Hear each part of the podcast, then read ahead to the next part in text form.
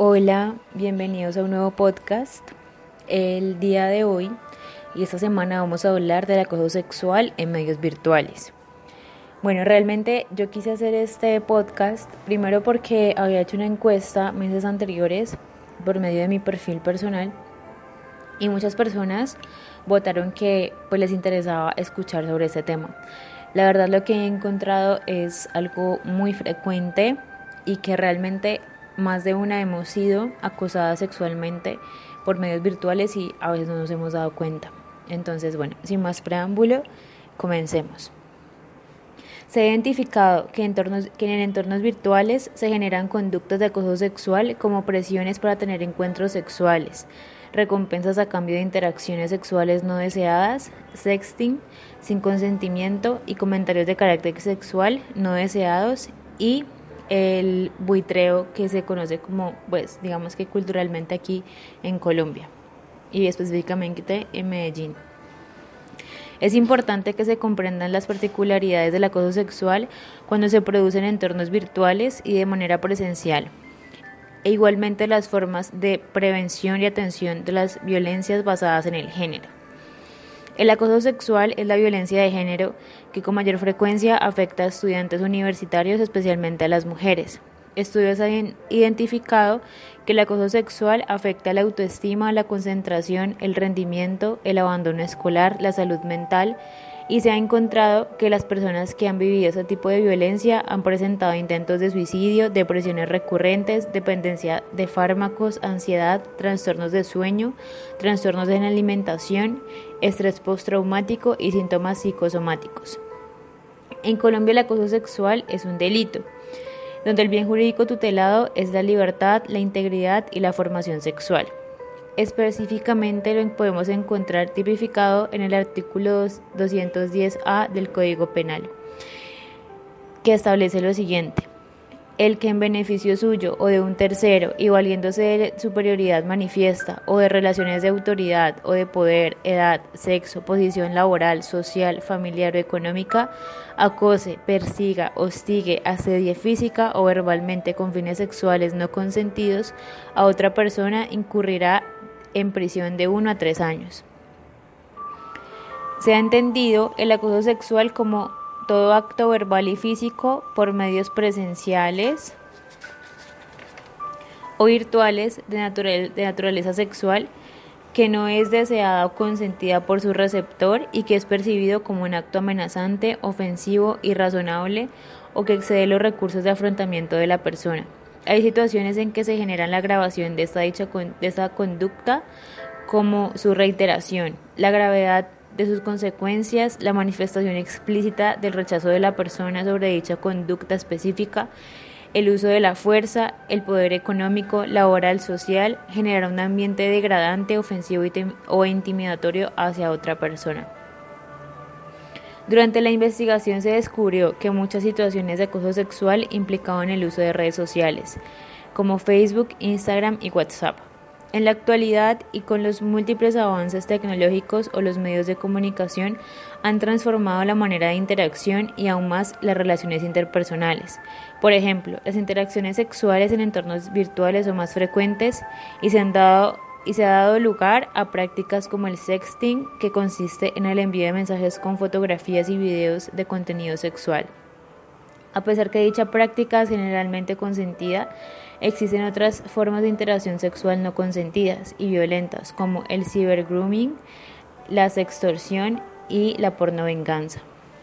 El cibergrooming se dice que es lo siguiente: conductas que un adulto lleva a cabo con estrategias engañosas y fines sexuales con el fin de ganar confianza con un menor de edad, con menores de edad, para obtener fotos o videos sexuales e incluso tener encuentros presenciales utilizando redes sociales. La sextorsión. Chantaje es un chantaje mediante el uso de mensajes o de fotos o videos que la persona ha enviado en algún momento a otra persona y consiste en amenazas con publicarlas con el fin de obtener algo a cambio, ya sea, eh, bueno, digamos que manipulaciones o pues que le paguen algún dinero o bueno, otro tipo de, de cosas. Eh, y la pornovenganza es la publicación no consentida de mensajes, fotos o videos con contenido sexual en los que aparece una persona. En este caso la publicación lo hacen las exparejas, parejas, como un modo de venganza hacia la otra persona. Las modalidades de acoso en entornos virtuales. Se han identificado cinco modalidades, eh, digamos que muy marcadas del acoso sexual que ocurre en los entornos virtuales. Entonces empecemos. Primero, el primero se ha definido como presiones para aceptar invitaciones.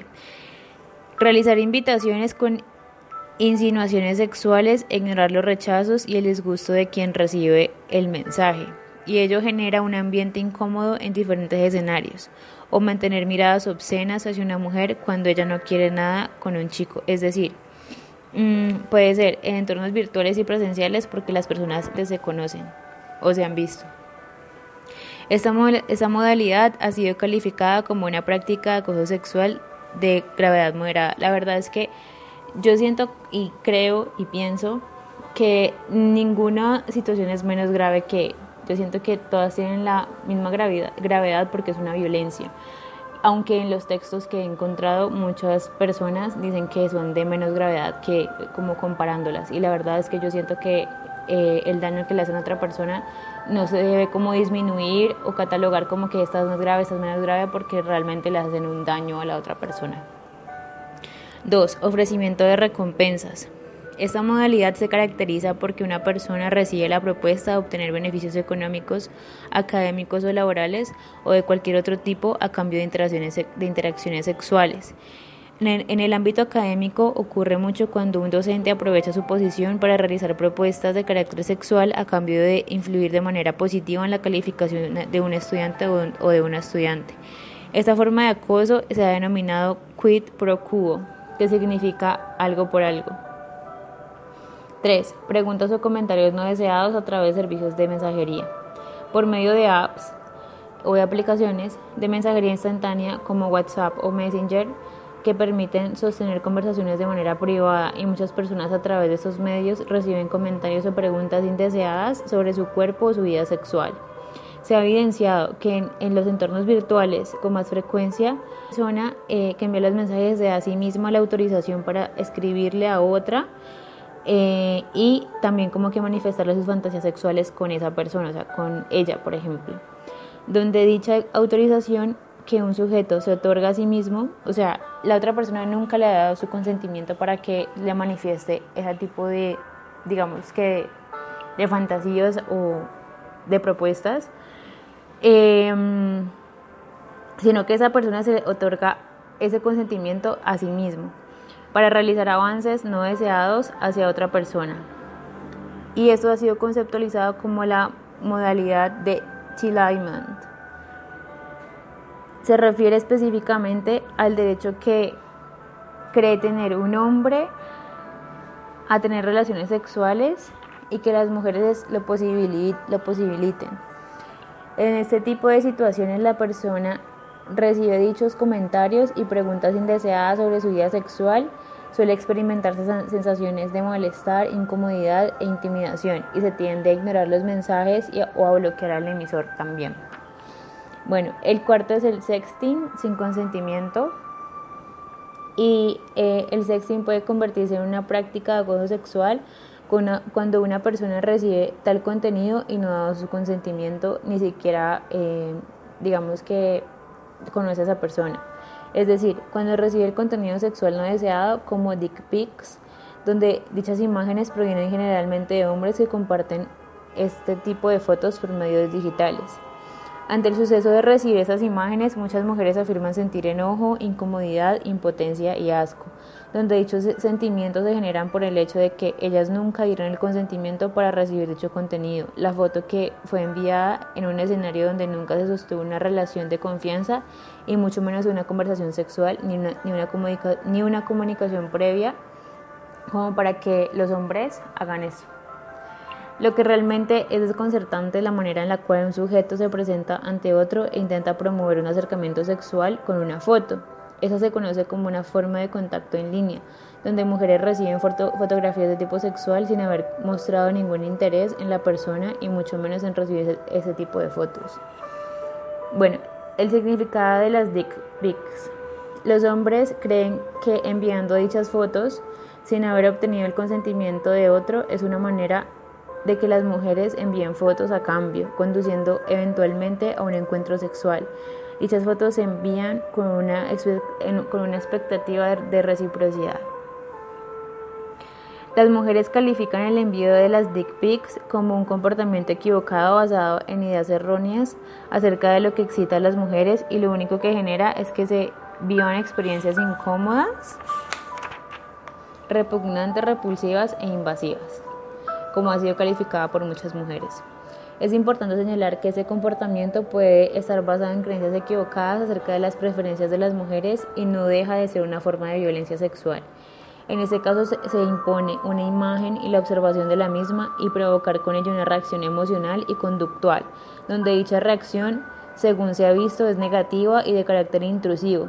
Dicho envío de mensajes o fotografías de penes no solicitadas puede ser conceptualizado como una forma agresiva de forzar a la realidad erótica en el receptor, es decir, en la mujer que recibe esas imágenes. Bueno, la, intensificación de la cosificación sexual en medios virtuales. La cosificación es la reducción de una persona a su cuerpo o partes del cuerpo, con la percepción errónea de que puede representarse de esta manera en su totalidad. Surge cuando se, surge cuando se separan las funciones o partes sexuales de una persona instrumentalizándola o reduciéndola a dichas partes sexuales. Estos procesos de cosificación suelen estar presentes en el acoso y se evidencian en prácticas como el buitreo, que ya he mencionado anteriormente. El buitreo es la práctica que se, se, lleva a cabo en redes sociales que consiste en publicar una fotografía generalmente de forma anónima y se publican sin el consentimiento de la otra persona que aparece en la foto o se toman sin que se dé cuenta, donde se acompañan de comentarios de carácter, sexual como por ejemplo fulanita y sus lindas nalgas, estaba que le agarraba la nalga, qué rico. Muchas veces se utilizan para solicitar información de la persona Em, de la foto que aparece en la foto y se ha establecido que las redes sociales más utilizadas para esta práctica de acoso sexual son Facebook e Instagram. Bueno, esa modalidad obviamente la otra persona reconoce o ha visto a esa persona, entonces como que ese acoso sexual no es solamente virtual, sino que también suele ser presencial, porque es como si te estuvieran acechando. Eh, bueno, como se ha señalado en dichas cuentas, son más frecuentes que se basen o se centren en el cuerpo femenino, especialmente cuando se producen en el marco de maratón de culitos, cosificando a la mujer con dichas definiciones machistas y sexuales, como por ejemplo, eh, normalmente las mujeres le dicen como el culo o el culito, los culitos, y realmente eso es cosificar a la mujer, entonces como que empezando por allí como la referencia a eh, o cómo se refiere a una persona, eso ya es cosificarla. Además de acosar, ¿no? Bueno, limitaciones del feedback en las interacciones virtuales. El feedback o retroalimentación se refiere a la reacción de una persona que recibe un mensaje con relación a la acción que es transmitida por el emisor. Por lo tanto, en toda interacción se genera o se produce un feedback. Y a diferencia de lo que ocurre en las interacciones presenciales, dentro de las virtuales existe una ausencia de gestos, movimientos corporales, tonalidades de voz que en su conjunto podrían acercar al receptor a la intencionalidad del mensaje y disminuir el los entendidos que se puedan presentar. De ahí que en los escenarios virtuales a veces se dificulta entender la intención del emisor o las connotaciones de los mensajes si no son de carácter sexual o no. Esto ocurre cuando uno de los participantes dentro de la interacción asume que el otro les ha, les ha otorgado el consentimiento sexual sin que éste se lo haya dado de manera explícita donde dicho consentimiento sexual consiste en que dos o más personas estén de acuerdo en realizar una práctica sexual de un modo determinado en un momento específico y que dicho consentimiento debe ser afirmativo, explícito, consciente y voluntario. Muchas veces las mujeres responden mensajes solamente por educación, mientras que ellos pueden malinterpretar dicha respuesta como un consentimiento tácito. Bueno, lo que se quiere explicar acá es que eh, siempre va a haber como en las interacciones siempre va a haber un feedback es decir, que va a haber una retroalimentación del contenido que se está subiendo en red. Se explica que el consentimiento debe ser, eh, debe ser explícito y no tácito. ¿Qué es tácito? Como que se asume, se presume, ya. Y realmente el consentimiento sexual tiene que ser si yo quiero o envíame estas fotos, pero no así como que, ah, ella me dijo hola y ya yo le puedo enviar lo que a mí se me dé la gana, no, así no son las cosas. Entonces lo que se está explicando es que en muchos países, en muchas legislaciones, se ha determinado que el consentimiento debe ser explícito, debe ser afirmativo, es decir, si yo quiero, y que además debe ser consciente y voluntario, o sea que no se debe coaccionar. ¿Listo? Las particularidades temporales y especiales de las interacciones en redes. El acoso sexual que se experimenta mediante los entornos virtuales no está limitado de la misma manera que el acoso sexual que se da personalmente, ya que la interacción se produce mediante dispositivos que permiten crear, distribuir y recibir el contenido digital que trasciende las limitaciones de espacio, tiempo y contexto que se experimentan claramente en una comunicación personal. Es decir, que en una comunicación virtual en, las interacciones personales sí existen. Por ello, si una persona es acosada que esa cosa tiene acceso a un dispositivo e internet puede recibir mensajes de contenido sexual no deseado, invitaciones, insinuaciones o amenazas en cualquier momento del día o lugar e incluso en lugares públicos. Con base a ello, las personas que viven dicho acoso sexual con frecuencia se sienten perseguidas y vigiladas. Según la, según la lectura fenomenológica que pone Manadao, Dice, la realidad erótica del contenido sexual no deseado se entromete en la realidad cotidiana de la persona que recibe el contenido. Los dispositivos pueden llegar a facilitar intrusiones íntimas en el espacio personal del receptor que amenazan la integridad, su espacio privado y personal. Esto ocurre cuando la interacción se produce a través de un dispositivo como un smartphone, donde se ha llegado a tener un carácter personal e íntimo, y esta es una invasión a la privacidad del otro donde dicha invasión a la privacidad se ve intensificada en los entornos virtuales, como en los casos de asobuitres, donde una información personal de una persona se hace pública sin su consentimiento. Entonces, por ejemplo, cuando una persona, que eso es un caso muy común y que eso se ve mucho en las redes sociales y en páginas de internet, y es que unas personas se pueden robar fotos de una página personal de otra, que normalmente es una mujer, y hacen preguntas íntimas acerca de ella o se roban esa foto sin que se sepa y la utilizan como si fuera ella. Y bueno, mejor dicho, se da para chantajes, para muchas cosas ilícitas. Y obviamente pues no hay consentimiento de esta. El hecho de que las interacciones se hagan mediante entornos virtuales favorece a la expresión de mensajes sexualmente explícitos, que no tienen lugar en las interacciones presenciales, donde la sensación de distancia o lejanía espacial produce un efecto desinhibidor del agresor. Es decir, que el agresor se sienta como con poder y se siente literalmente desinhibido, es decir, como que yo puedo hacer lo que se me da la gana porque esta persona no me está viendo, no me conoce, o tal vez me conoce pero no me está viendo, entonces como que se sienten como poderosos. Bueno, las estrategias que pues se recomiendan para afrontar ese tipo de situaciones de acoso sexual por medios virtuales o por entornos virtuales. Eh, pues bloquear a la persona que te está acosando, denunciarlo por medio de esa red social, porque muchas redes sociales tienen la opción de denunciar y por qué te la estás denunciando. Entonces eso se, se, puede ser recomendable.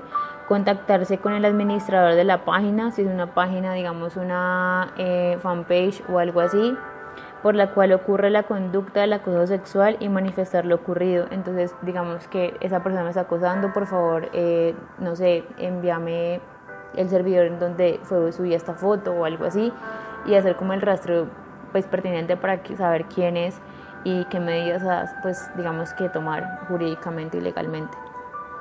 Eh, guardar evidencias y hacer una, una eh, respectiva denuncia ante las autoridades competentes contarle a tus amigos o familiares eh, de confianza y más cercanos sobre lo que está ocurriendo, la situación que está ocurriendo.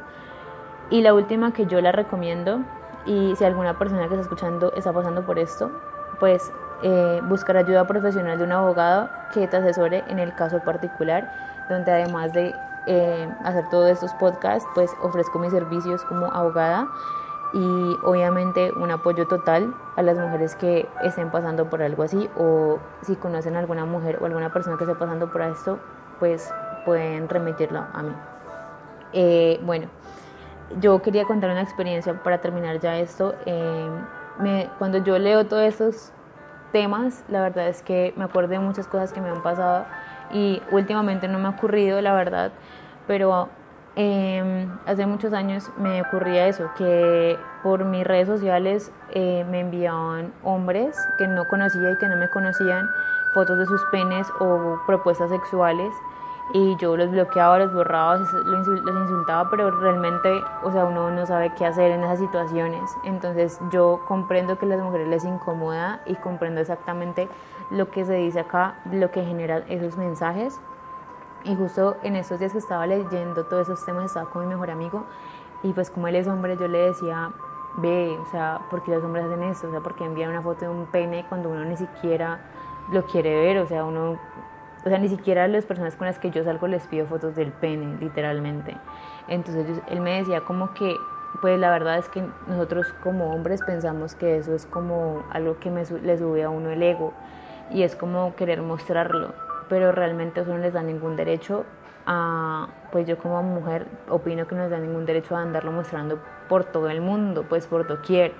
Entonces realmente yo también quiero darles un mensaje a los hombres y es como que el pene no es lo que les va a subir autoestima o lo que les va a dar el poder sobre una mujer. Y es si alguno está pensando algo así, está totalmente equivocado.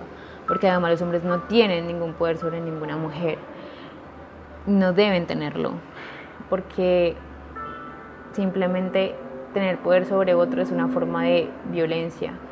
Entonces, eh, pues nada, quisiera concluir este eh, podcast con esta reflexión y es como que piensa muy bien cómo estás dirigiéndote hacia una mujer que te gusta o que te atrae, porque eso lo único que hace es que te tenga asco y que, o sea, alejarla. Entonces, nada, eh, pues muchas gracias por escuchar este podcast, eh, gracias por visitar este canal y le agradecería que compartan este contenido que la verdad lo creo con mucho amor y para que todos nos eduquemos.